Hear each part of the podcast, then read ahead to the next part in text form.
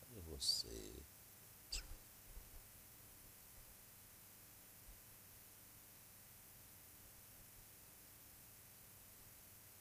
Aleluia. Louvado seja Glória Deus. Jesus. Glória a Deus. O Senhor te guarda. Bendito seja o nome santo de Jesus para sempre. Meu irmão Aleluia. Heriberto, a paz do Senhor Jesus Cristo. Paz do Senhor, irmão Jorge. Estamos ao ar, ao vivo, com mais um programa de volta para a palavra. Neste domingo, primeiro domingo do mês de dezembro do ano de 2021 que está acabando, Erivelto. É, as pessoas já começam com alguns prognósticos por aí, né? Alguns a gente pode ouvir, outros não dá nem para ouvir, para o ano que vem. E por aí vai, né? Meu irmão Erivelto, nessa noite, com a sua saudação inicial para o nosso público nessa noite. A paz do Senhor para todos os irmãos. E a todos que estão aí na internet, que agora, ou daqui a pouco ou depois, irão assistir essa programação. Este é o programa de volta para a palavra. E estamos aqui já no caminho da conclusão deste assunto sobre a doutrina do inferno. Glória a Deus. Louvado seja o nome santo de Jesus. Erivelto, é, está aí no ar, né? Para a glória de Deus, né? Nossas tags, anunciando nossas redes sociais, né? O pedido de ajuda para que o programa seja mantido e transmitido, né? Eu peço isso aos irmãos que estão nos acompanhando, porque todos precisamos de ajuda. Sem a sua ajuda, fica difícil de o programa caminhar. Eu sei que a primeira ajuda é a de Jesus, da de Jesus É Cristo, né? Mas deixando de lado essa história de ajuda, vamos ao que interessa no programa de hoje. Já está posto lá no Facebook o tema da nossa, do nosso estudo hoje, que é a continuação do tema de domingo, que a gente começou a ver aqui o que o inferno é, não é assim? Exato. e lemos eh, vários textos da palavra de Deus e analisamos a maioria deles e hoje nós vamos ler Apocalipse 21, 8. Vamos utilizar aqui, Erivelto, a Bíblia viva nessa noite, né? 21, 8, o, o versículo que nós vamos ler aqui para a gente seguir no processo de analisar o inferno como castigo, que foi o assunto Iniciado. que a gente iniciou domingo, Domingo passado, passado. Né? Então veja só. Apocalipse 21, 8 diz assim na versão chamada Bíblia Viva: Mas os covardes que deixam de me seguir e voltam atrás, e aqueles que me são infiéis, e os corruptos, e os assassinos, e os imorais, e aqueles que convivem com demônios, e os adoradores de ídolos, e todos os mentirosos, o destino deles é no lago que queima com fogo e enxofre. Esta é a segunda morte. Erivelto, a segunda morte. Ou seja, a separação eterna de Deus. A Bíblia, quando fala na morte, não está falando na extinção. Nem a morte física é extinção, porque o corpo vai ressuscitar. Então, a segunda morte é um estado eterno de perdição. Um estado eterno, para sempre de perdição, ou seja, de distância de Deus e de sofrimento, porque o inferno é um lugar caracterizado pelo sofrimento de uma condenação pelos pecados. Cristo veio ao mundo para salvar os pecadores, para nos salvar. Mas aqueles que querem ainda continuar com os pecados, ofendendo a Deus, sendo desobedientes a Deus, o castigo está reservado no inferno. É o que diz a palavra de Deus. E nós estamos transmitindo aqui a palavra de Deus. É. A palavra de Deus, ela é enfática com relação ao assunto. Quero aproveitar e dizer que nosso WhatsApp também está aí é, à disposição. Se alguém de repente quiser entrar em contato, claro que eu não tenho como falar aqui é, é, no WhatsApp no momento que nós estivermos no ar aqui, eu posso arrumar um jeito aqui, dá para a gente entrar com o WhatsApp aqui hoje. Entendeu? Até o WhatsApp, Deus nos abençoou aqui com, com o WhatsApp aqui hoje. Então, o nosso WhatsApp está aparecendo na tela aí, né? E, e deixe-me só ver aqui como é que ele vai se comportar. Louvado seja Deus. Lá, o WhatsApp tá, vai chegar na tela aí. E se você quiser entrar em contato conosco, é só acessar o WhatsApp. Ele está aí para quem quiser chegar. Veio no controle aqui devagarzinho. Glória a Jesus. Então, meus queridos ouvintes, irmãos. Aqui me atrapalha aqui um bocado. Aqui. É. A Bíblia é bem enfática, bem clara. Olha como Jesus falou que as qualidades das pessoas Sim. que estarão neste lugar terrível. Os covardes que deixam seguir tem medo da pena multidão, sai da pressão familiar e deixa de seguir Jesus, vem para o Evangelho, mas não volta atrás, não quer seguir.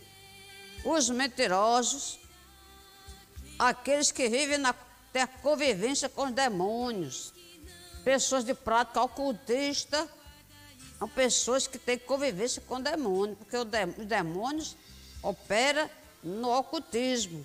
Essas crenças ocultistas, bruxaria, etc. Sim. E os que amam e cometem a mentira. Os assassinos. E uma série outra que outros textos falam. Nos idólatras, aqueles que cultuam imagens, adoram ídolos, não só a imagem, mas qualquer coisa, até a sua própria pessoa, o dinheiro, um bem qualquer, é um ídolo. Quando você coloca isso adiante de Deus. Nesse ponto, Erivelto, que a gente está tratando aqui, é...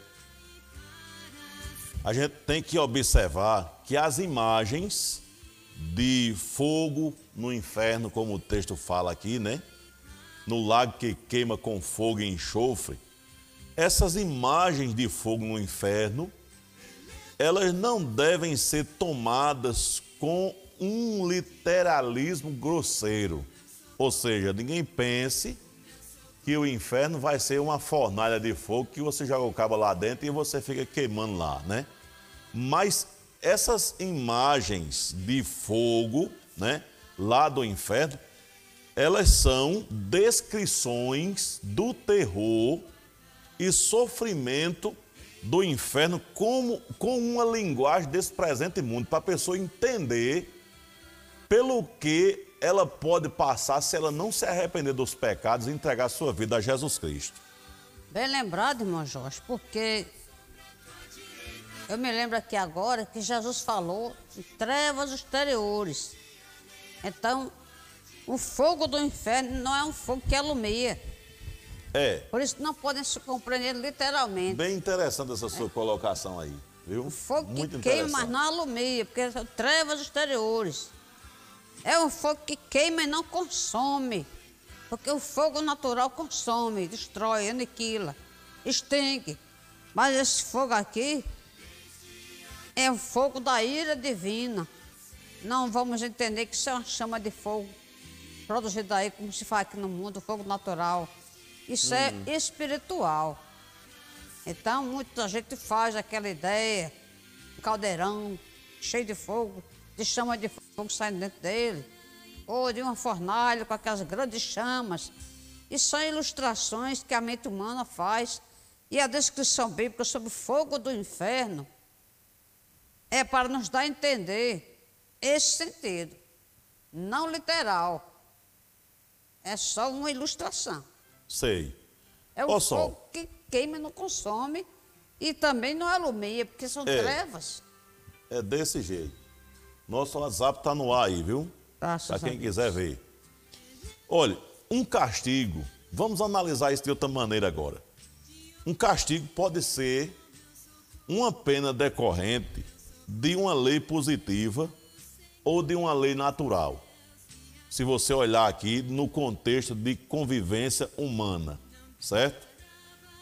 A lei positiva que nós estamos tomando como exemplo aqui é, existe pela vontade de quem a propôs e poderia ser diferente, né? As penas dessa lei positiva, elas são decorrentes, foram escolhidas por quem estabeleceu a lei. Por exemplo, os homens estão cansados de criar lei em toda casa legislativa que você imaginar, né? Sempre existe lei para alguma coisa. E nesse âmbito, a maioria das leis, elas é, fica sem efeito algum, porque tem, existe muita lei que não serve para nada praticamente, né? Mas é lei, certo? Então veja só, é, dentro desse exemplo, é, quando alguém transgride algum tipo desse, desse tipo de lei, existem penas que foram estabelecidas por quem fez a lei, né? E essas penas, elas são mutáveis, ou seja, elas podem mudar, né? Mutável é poder mudar, né? Podem ser corretas e podem ser razoáveis, né? Mas não necessária, certo? Por exemplo, se você pegar um doce, né? Acontecia muito isso no nosso tempo, né, Reveto? Que eu, eu vou citar aqui, né? A nossa mãe dizia: se você pegar aí um doce desse, eu vou bater na sua mão, né? É um exemplo de lei positiva. Aí outro exemplo de lei positiva: se você dirigir a 100 por hora, tiraremos sua licença, né? Geralmente na lei de trânsito pode ter alguma coisa aí contra a alta velocidade, né? São exemplos de lei positiva. Só que existe também a lei natural, né? A lei natural é um enunciado de uma verdade científica, Erivelto, que para ser reconhecida como tal, deve ter certas características de generalidade e abrangência, tendo um aspecto prático. Ou seja, as penas da lei natural, elas são intrínsecas, estão dentro dela, já vem junto com ela, né? Exato. Por exemplo, é, elas não são é, é, penas extrínsecas, ou seja, penas que estão, que vêm de fora, mas são necessárias e não são dispensáveis como uma lei positiva. Por exemplo, se você comer esse doce antes do jantar, perderá o apetite. Isso é um exemplo de lei natural. Por exemplo, tem muitas pessoas que se comer alguma coisa antes da refeição, ele não consegue jantar, não consegue almoçar porque ele comeu alguma coisa ou bebeu alguma coisa.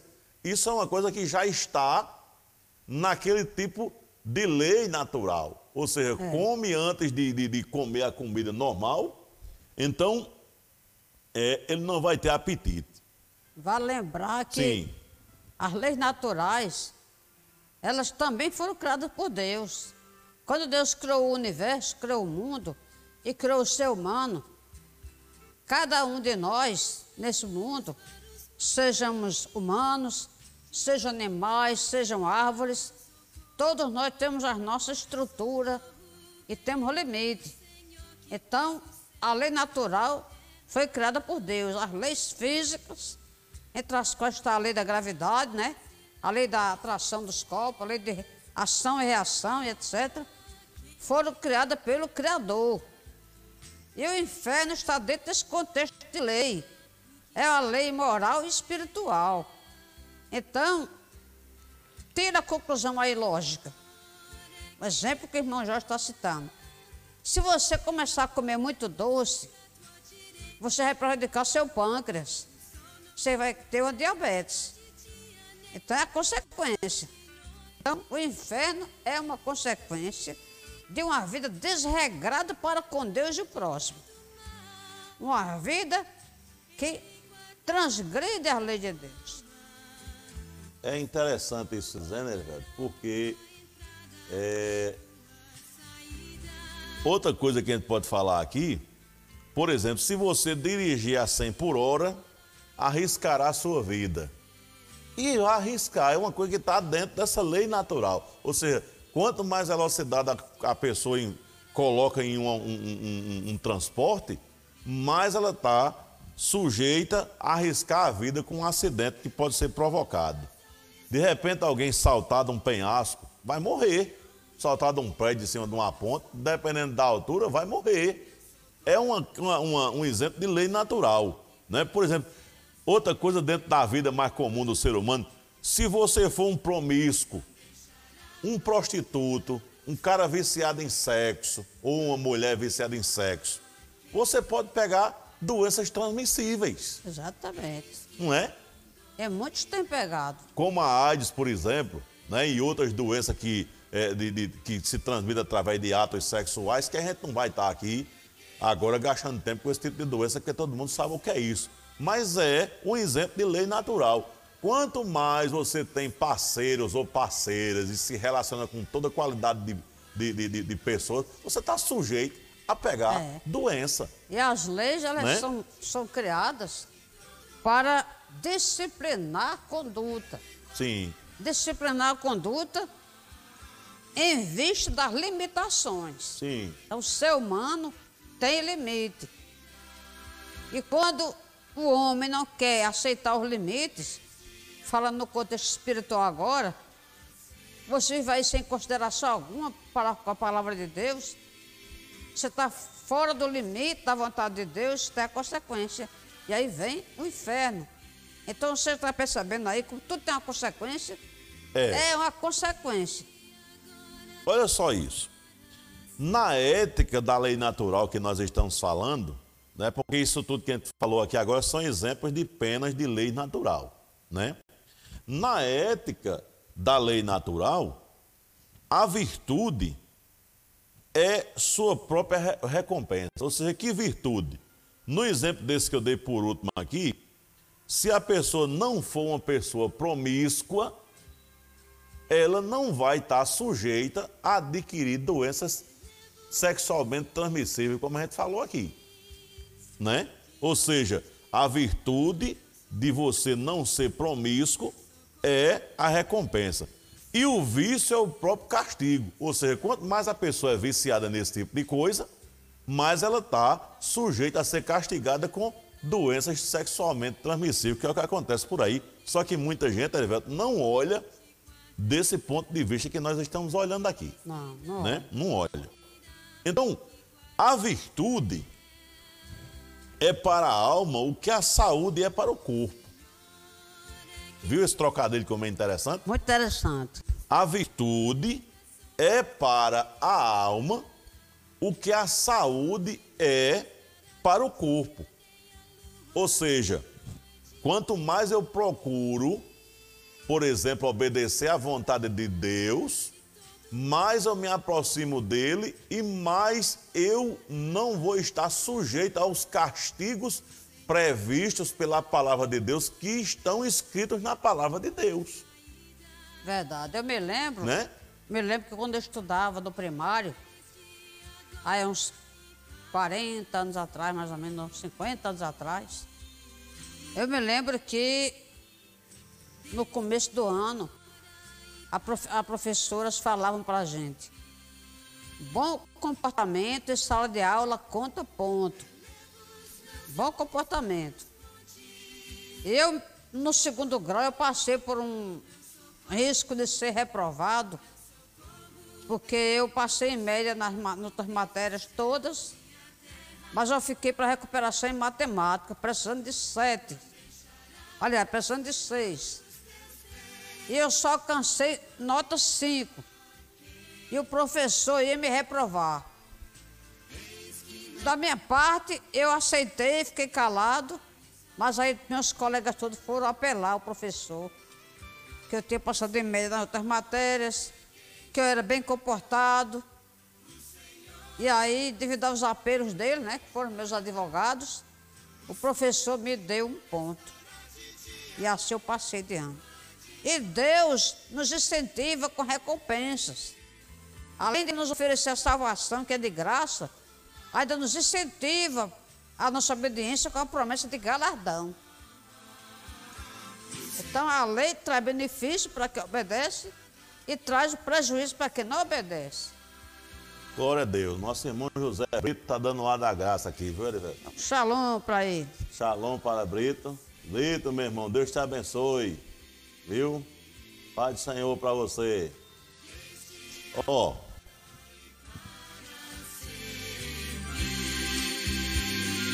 A virtude é para a alma, o que a saúde é para o corpo, né? Tem suas estruturas intrínsecas necessárias, né? E imutáveis. Então, tanto que todas as boas ações acarretam bem, tanto para o executante como para o beneficiário, né? E todas as más ações prejudicam o executante e a vítima, se você for observar quando está fazendo coisa errada. Né? Então, analise a ordem de Deus Adão e Eva, lá no paraíso, para não comer o fruto proibido. Né? Este é um exemplo de lei positiva. Se eles desobedecessem a Deus, seriam punidos com a morte. Se fosse uma lei natural, a pena que era a morte seria decorrente da mera ingestão do fruto proibido. Dá para entender aí? Tá.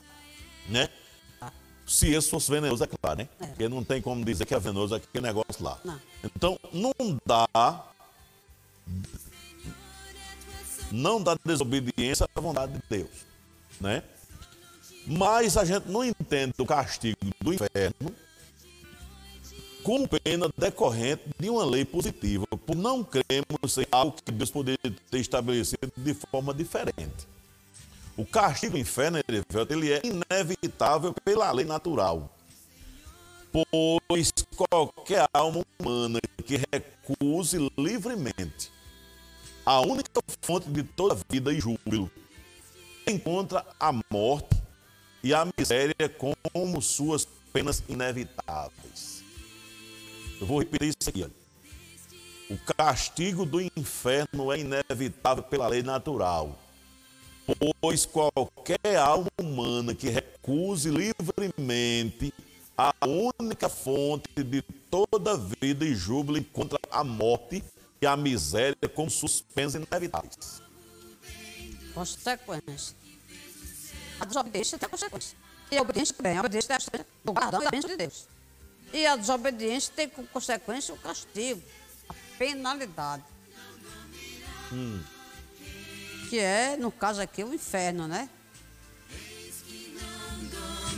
Isso. Para o qual Deus não criou o homem, como está escrito, mas que o homem estará sujeito a ele se morrer sem se arrepender dos seus pecados. Olha,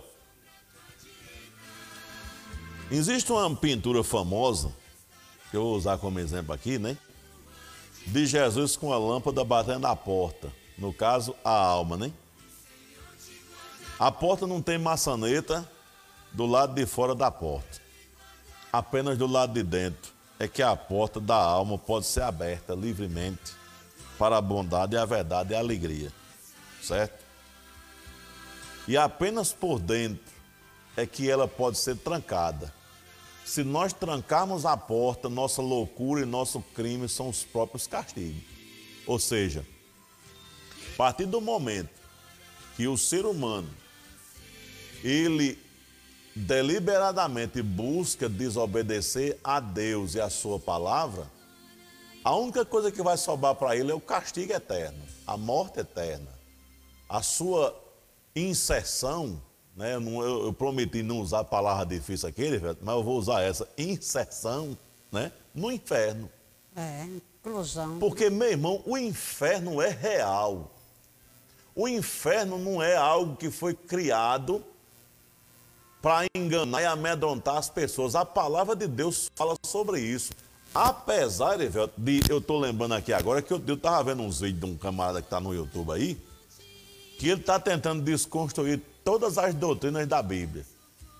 Ele diz que não existe inferno, ele diz que não, que não existe volta de Jesus, ele diz que não existe punição e por aí vai. Eu estava vendo o que ele estava falando. Eu digo, mas rapaz, esse cara é um, um, um processo complicado na vida desse homem, né? Porque É, existem pessoas que não crêem nisso. É Piracicaba, né? Eu acho que não é Piracicaba, não. Eu acho que é outra coisa, mais, mais, mais, Mais é, grave. perigosa. Mais grave. É, mais grave, sabe? Então veja só. Dito isso, né? A gente vê a primeira parte do inferno é castigo. E eu quero introduzir aqui, hoje, nós temos ainda uns 10 minutos É. de, de- de live aqui. Eu diria que tal cidadão tem é a síndrome da incredulidade rebelde crônica. Essa é interessante. Então, síndrome da incredulidade rebelde crô- Crônica. crônica, né? Em outras palavras, é desobediente a Deus mesmo, né? Está É. sujeito a ir para o inferno, você não se arrepender É, dos pecados que está sendo cometido, né? É a Olha, patologia. Que a medicina não classifica, não, mas a Bíblia é complicado. Preste bem atenção. Nós falamos no primeiro tom- é, ponto, desde o programa passado e até agora, que o inferno é castigo. Não foi assim? Agora nós vamos dizer que o inferno é sofrimento. São três coisas que nós vamos falar que o inferno é. Primeiro, o inferno é castigo. Segundo, o inferno é sofrimento. Então nós vamos ler agora é, a carta aos Hebreus, ou o livro de Hebreus no Novo Testamento, é, capítulo 10, versículo 26, Erivelto, que diz assim: Se continuarmos a pecar deliberadamente, depois de recebermos o conhecimento da verdade, já não resta sacrifício pelos pecados. Mas tão somente uma terrível expectativa de juízo e de fogo intenso que consumirá os inimigos de Deus. Versículo 31 diz assim: Terrível coisa é cair nas mãos do Deus vivo. Aí, como eu estou fazendo um paralelo com a versão da Bíblia Viva, que eu li NVI agora, né? A Bíblia Viva diz assim, versículo 26. Se alguém pecar deliberadamente rejeitando o Salvador depois de ter conhecido a verdade do perdão, este pecado não é coberto pela morte de Cristo. Não há meio de livrar-se dele. Não restará mais nada para guar- aguardar a não ser um terrível castigo e a tremenda ira de Deus que consumirá todos os seus inimigos. É uma coisa horrenda cair nas mãos dos Deus vivo, versículo 31 do mesmo capítulo 10. Então, esses três textos aqui, é, e mais outros que nós vamos ler aqui, começa, Erivelto, a nos mostrar que o castigo, o, o inferno é sofrimento, e o castigo envolve exposição à ira de Deus. A ira de Deus é um atributo que nós vamos ter a oportunidade aqui de quando a gente estiver falando sobre atributos de Deus, eu creio que nós vamos falar sobre a ira de Deus, que o assunto atributos de Deus, Erivelto, é um assunto que é praticamente desconhecido, entendeu? Do povo de Deus, do mundo, atributos de Deus. Verdade. É um assunto que ninguém fala, sabe? E nós vamos falar aqui, porque aqui é o programa de volta para a palavra. É, aqui nós é vamos Bíblia. entrar nesse assunto. Aqui é a Bíblia. Não importa que alguém goste, que não goste, É. que agrade, que não agrade. que alguém não nos assista, É, esse né? assunto- esse que são aqui, poucas as exemplo. pessoas que nos assistem, nos escutam. Esse assunto aqui, por exemplo, pouquíssimas pessoas estão assistindo, ou vão assistir. É, Mas nós estamos deixando um recado no ar. Um recado no ar. Que alguém um dia vai saber. Alguém falou. alguém falou e não foi, e nós não somos os primeiros e nem seremos os últimos, porque Deus, ele sempre levanta alguém para falar. falar a sua palavra, Sua palavra. né? Ele, ele sempre levanta alguém para falar a sua palavra. Olha só. Eu li Hebreus, né? Agora eu vou ler Romanos. Romanos capítulo 2, do versículo 1 ao versículo 8. Aliás, ao versículo 11. Diz assim, Erivelto. Portanto, você que julga os outros. Aliás, portanto, você que julga os outros é indesculpável, pois está condenando a si mesmo naquilo que julga, visto que você que julga pratica as mesmas coisas. Sabemos que o juízo de Deus contra os que praticam tais coisas é conforme a verdade. Assim, quando você, um simples homem, o julga, mas pratica as mesmas coisas, pensa que escapará do juízo de Deus? Ou será que você despreza as riquezas da sua bondade, tolerância e paciência, não reconhecendo que a bondade de Deus o leva ao arrependimento? Contudo, por causa da sua teimosia e do seu coração obstinado, você está acumulando ira contra si mesmo para o dia da ira de Deus, quando se revelará, revelará o seu justo julgamento. Deus retribuirá a cada um conforme seu procedimento. Ele dará vida eterna aos que, persistindo em fazer o bem, buscam glória, honra e imortalidade. Mas haverá ira e indignação para os que são egoístas que rejeitam a verdade e seguem a injustiça. Haverá tribulação e angústia para todo ser humano que pratica o mal, primeiro para o judeu, depois para o grego. Mas glória, honra e paz para todo o que pratica o bem, primeiro para o judeu, depois para o grego. Pois em Deus não há parcialidade. Eu ainda quero ler um texto aqui, para a gente comentar. João 3,36. Quem crê no Filho tem a vida eterna. Já quem rejeita o Filho não verá a vida, mas a ira de Deus permanece sobre ele. Esse texto primeiro aí de Romanos, Sim. Paulo começa essa argumentação a partir da prática dos judeus. Porque Paulo estava escrevendo para uma comunidade mista, né? Judeus e gentios judeus e não judeus. E os judeus, por eles terem a lei de Moisés, se gloriaram na lei de Moisés, eles julgavam muito gentio. Chamavam gentio de cachorro, né? Dizia que o gentio era, era o povo sem Deus, era um povo.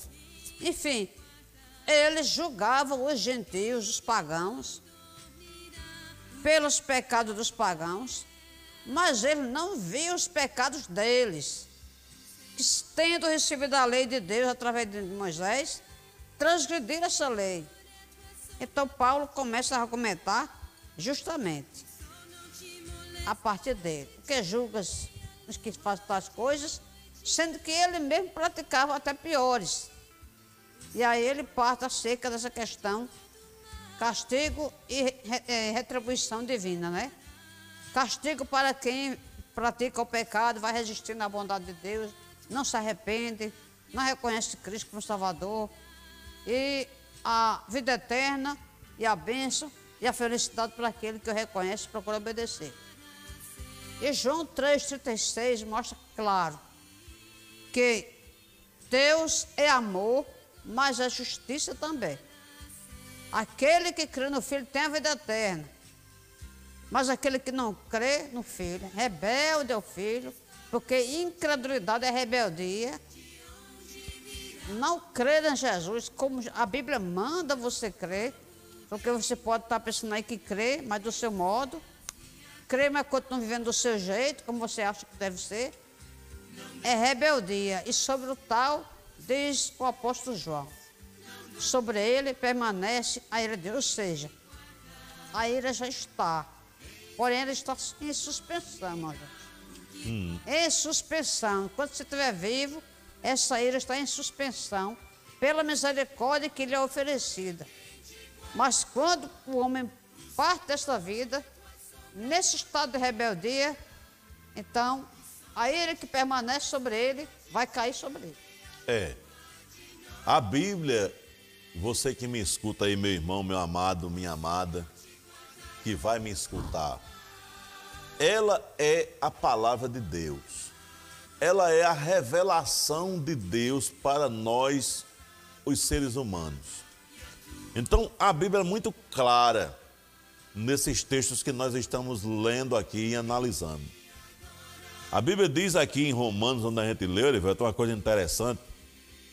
O texto diz: portanto, você que julga os outros é indesculpável. Se o cara ficar somente com essa frase aqui, né? Alguém já pode dizer até, vocês dois que estão aí fazendo esse programa, tá julgando É, a gente. É isso que eu pensei aqui né? agora. Tá julgando a gente. Só que o resto do texto diz assim: Pois está condenado a si mesmo naquilo em que julga, visto que você julga e pratica as mesmas coisas. Então, a partir do momento que nós não praticamos as mesmas coisas pela graça de Deus que é derramada sobre nossas vidas, por causa do compromisso que Jesus tem conosco em nos ajudar em uma vida de santidade, nós temos condições sim de falar sobre essas coisas para as pessoas que andam praticando. E não é um julgamento, como você pensa, condenatório. Não, é um alerta que nós estamos fazendo aqui para que você saia dessa situação que você está agora. Por quê? Porque o fim está próximo. Jesus está às portas. Esse julgamento que nós estamos falando aqui, ele vai acontecer. Querendo ou não, gostando ou não, Erivelto. Vai. Ele vai Inevitável. acontecer. É inevitável. Não é Deus inevitável. falou, vai se cumprir. Deus falou, vai se cumprir. E eu creio na palavra de Deus. Por isso eu estou lhe dizendo nessa noite, creia também na palavra de Deus. Geralmente as pessoas que não conhecem a palavra de Deus, elas têm essa atitude de dizer que nós estamos julgando. É, Nós não estamos emitindo ou pronunciando um julgamento sobre a sua vida por nossa conta. Nós estamos transmitindo o julgamento divino que a palavra traz. até porque a nós não somos sim, ela Deus. tem direito de julgar. Até porque nós não somos Deus. Também não né? somos Deus. Nós não somos Deus. Mas nós estamos aqui na qualidade de instrumentos de Deus para falar a palavra de Deus para você que nos escuta e nos vê. Porque a Bíblia é a palavra de Deus. E tem outro texto aqui que eu não vou analisar todo ele. A gente está procurando fazer, fazer um resumo aqui para falar sobre a exposição do pecador que está debaixo da ira de Deus. O texto do versículo 4 diz assim: Ou será que você despreza as riquezas da sua bondade, tolerância e paciência? Olha só, bondade, tolerância e e paciência não reconhecendo que a bondade de Deus o leva ao arrependimento. Ou seja, o Espírito Santo trabalha incansavelmente, Erivelto, 24 horas por dia, em toda a face dessa terra, tentando buscar as pessoas para serem salvas. Por intermédio de várias ferramentas que ele pode utilizar para alcançar o pecador. Mas as pessoas estão desprezando esta riqueza, essa bondade, tolerância e paciência de Deus. Muitos dizem assim: Ah, eu estou muito bem, a minha vida é boa. Mas isso é a tolerância e a bondade de Deus É, para esperar que você se arrependa. Você caia em si, caia na real e se arrependa. Nós não estamos aqui com um propósito proselitista de querer trazer você para nossa denom- denominação. Até porque esse programa aqui não tem caráter denominacional. Aqui é a Bíblia. De volta à palavra de Deus. Essa é a nossa intenção é essa. É que assim como Jesus nos esclareceu um dia por meio de alguém que Deus usou, que o mesmo aconteça por- com você por intermédio da nossa instrumentalidade que Cristo nos dá. é verdade. Olha só. Contudo, versículo 5. Por causa da sua teimosia e do seu coração obstinado, você está acumulando ira contra si mesmo, para o dia da ira de Deus, quando se revelará o seu justo julgamento. Um dia, Deus vai julgar a humanidade. E o julgamento dele é justo. Você observa os homens aqui na terra julgando, e muitas vezes o julgamento é injusto, parcial, unilateral. Mas o de Deus, ele é imparcial e é justo. E não é unilateral. É um julgamento correto. Total. Deus, ele terá toda razão em julgar a humanidade e condenar todos aqueles que persistiram em desobedecer a sua palavra enquanto viver aqui na terra. Ele não vai deixar de ser justo. Ele não vai deixar de ser Deus.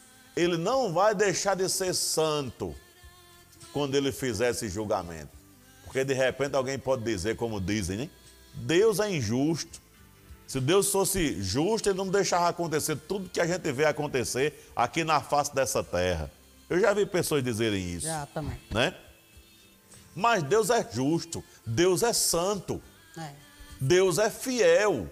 Ele continua no seu lugar, no seu trono, esperando que o ser humano se arrependa dos seus pecados. O que acontece de ruim nesse mundo são as escolhas das pessoas. É. E o versículo escolhas. 6, desculpa a interrupção, Erivelto, aproveitando esse seu gancho aí, diz que Deus retribuirá a cada um conforme o seu procedimento. Sabe o que é que eu aprendo aqui? É que nesse julgamento não vai ser um julgamento coletivo. É a primeira coisa. Cada pessoa vai se apresentar Uau. diante de Deus, só ela e Deus Um a um. um a um. E tudo, tudo ao seu respeito. Desde do tempo que você era informe no ventre da sua mãe, está registrado no céu. Deus tem tudo sobre você.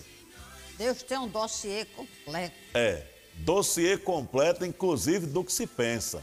Do que né? se pensa. Não é somente das ações Das por ações. intermédio do corpo, não. É inclusive do que se pensa. Deus tem esse dossiê.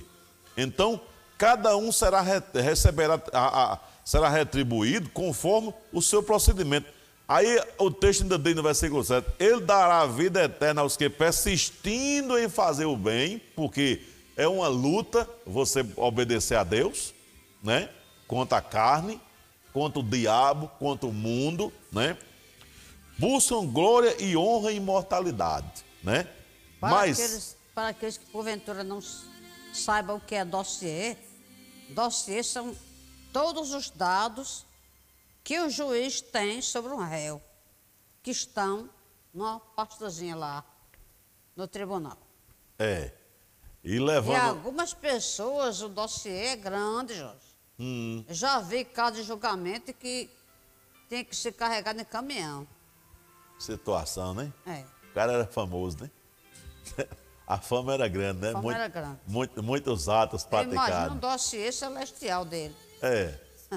Mas se esse dossiê, o dono desse dossiê aí se arrependeu, aí É. tem um cancelamento total desse Com dossiê, certeza. né? Essa Mas é a maravilha da graça de Deus. É, a- é, Deus é muito lindo. Olha, Deus é lindo. Eu digo lindo porque a gente não tem palavras humanas para descrever. descrever Deus. Verdade. Né? E para nós concluirmos hoje, Erivelto, nós já estamos aí com quase 50 minutos. É, eu quero fechar aqui na parte do texto do versículo 36 do Evangelho de João, no capítulo 3, que ele diz assim: Quem crê no Filho tem a vida eterna. Já quem rejeita o Filho não verá a vida, mas a ira de Deus permanece sobre ele. Eu quero dizer umas últimas palavras aqui nessa noite. Quando a Bíblia diz quem crê no Filho tem a vida eterna, quer dizer o quê? Que este crer é diferente do crer que muita gente pensa que é o crer. Deu para entender o processo? Né? Dá. Ou seja, para muita gente crer é um crer intelectual. é um crer que é balbuciado pela a boca, os lábios, né?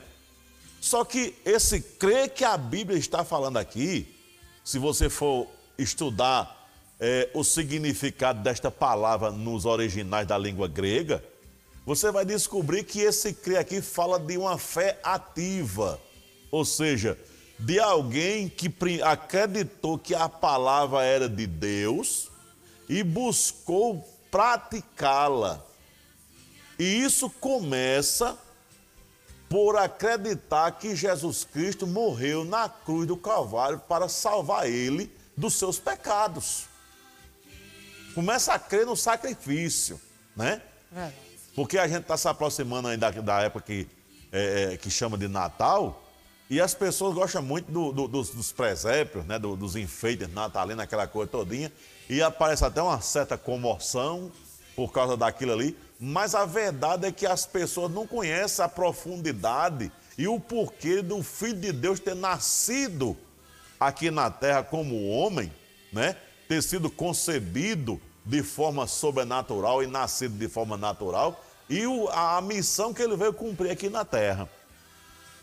Porque quando ele foi crucificado na cruz, aquela crucificação na realidade era um sacrifício que estava sendo oferecido a Deus em favor de mim e de você que está me escutando, para que nossos pecados pudessem ser cancelados e a gente receber o perdão de Deus.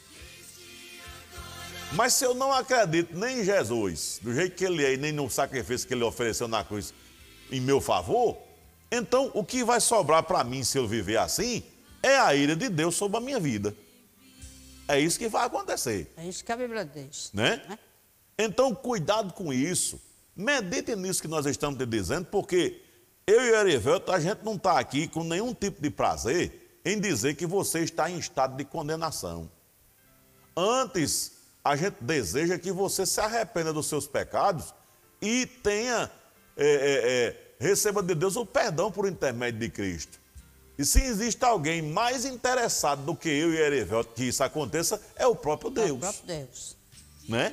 É o próprio Deus. Então, nessa noite, entenda essa palavra, busque conhecer mais a Deus através da palavra. Procure entender o plano de Deus para a sua vida através da palavra. Entregue a sua vida a Jesus Cristo o mais rápido possível, porque ninguém sabe quando é que esta vida aqui vai acabar. Deus abençoe sua vida. E até o próximo programa de Volta para a Palavra, no próximo domingo, se Deus quiser. Erivelto com sua saudação final. Grato pela atenção até aqui dispensada e dos que ainda poderão ouvir, né? Aí pelos diversos aplicativos que a gente tem, diversas plataformas, né? É, elas estão sendo anunciadas estão sendo aos poucos aí na no, tela. Nas telas, na Muito tela. obrigado, né? que Deus vos abençoe. Nossa proposta aqui é para o seu bem. Nós não estamos afirmando nada de nós próprios.